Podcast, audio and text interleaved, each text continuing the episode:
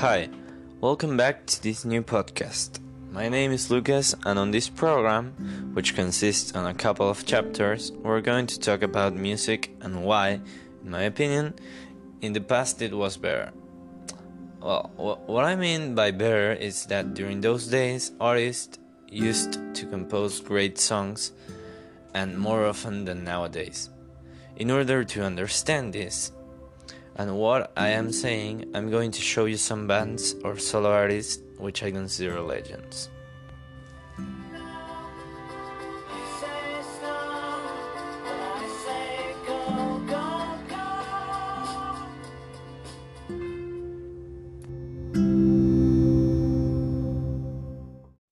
Well, as you can see, we're going to talk about the Beatles. Uh, firstly, I'm going to introduce you to them in case you don't know them, which I don't think so, because they they are legends, as I mentioned earlier.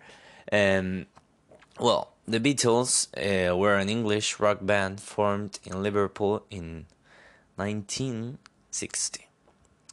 The group members were the famous John Lennon, also famous Paul McCartney, also famous George Harrison, and also famous Ringo Starr. Well, as you can see, they were all famous because they were legends. and, um, and one curious fact about them is that they are regarded and known as the most influential band of all time. But why are they known as the most influential band of all time, you may think? Well, this is because I'm going to say what Mark Kemp, who is a very famous United States music journalist, says. And he credits the Beatles with leaning pop music's expansion into styles such as psychedelia, a band pop, and electronica. And, and also, he mentions that the Beatles attracted bohemian audience that had previously focused on jazz and folk.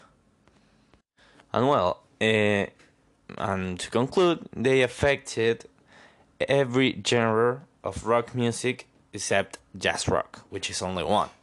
Imagine how many rock music exist and how many genres. Uh, well, I'm going to talk to you about why I think they are great composers. They were.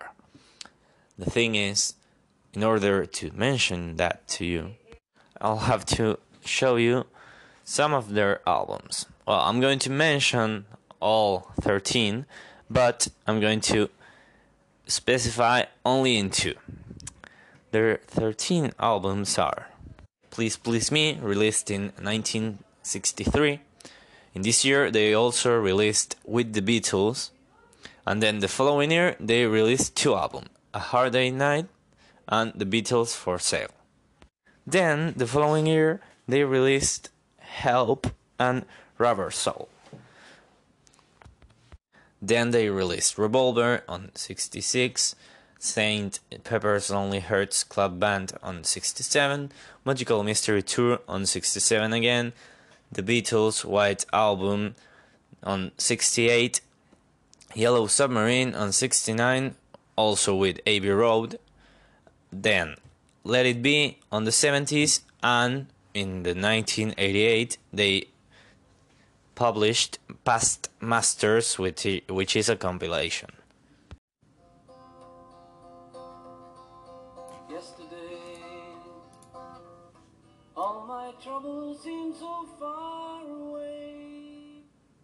As you can see, we're going to talk about Yesterday, which is a song that is in the album Help, which I consider their best album.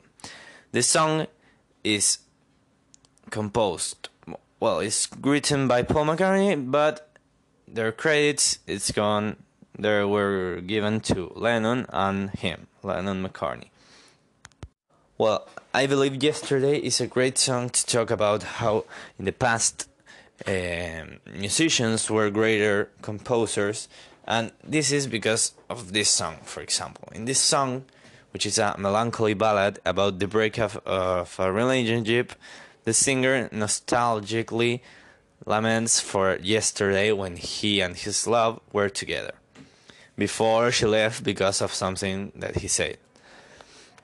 What I mean by this is that it's a great song. I mean, anyone who hears this song can relate to it because it's so pure and and it's it has it tells you a story that can happen in life in real life not only in a song which sometimes is just fiction.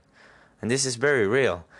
And you can hear the song and it makes you feel sad and that melancholy ballad makes you feel some nostalgic and you don't and you you feel like you you you never want to go through a breakup and and then lament because you are not longer with your partner because of something that happened a fight for example. What i mean by this is that for me great music is the one that we can relate on every day we have and every day we live and our last song is going the last one in this case that i'm going to show you it's let it be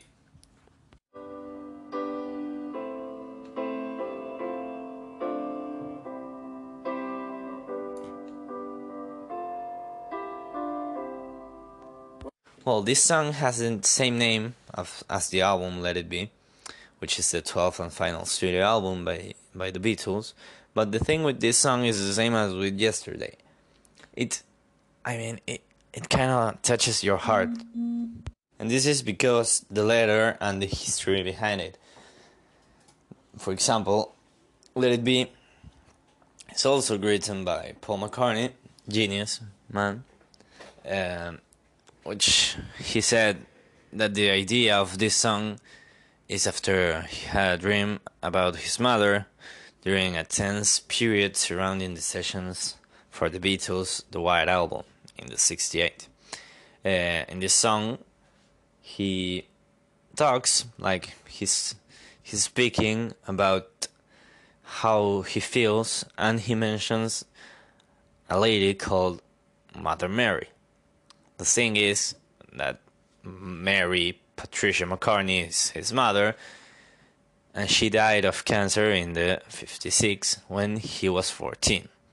So, this is why I'm telling. In the past, like songs had a, a real experience, and that's why I believe that you can connect so deep with them, because the story behind them it's something that the the the writer did believe, and that's what I think it's amazing. But well, uh, I I the thing is I'm running out of time, and I have so much bands to show you. This is a little taste of what we're going to discuss in the following chapters. But well, I uh, you, you will be surprised by the following artists I'm going to show you on the next episode. So, thank you for hearing me. Love you so much. Bye bye.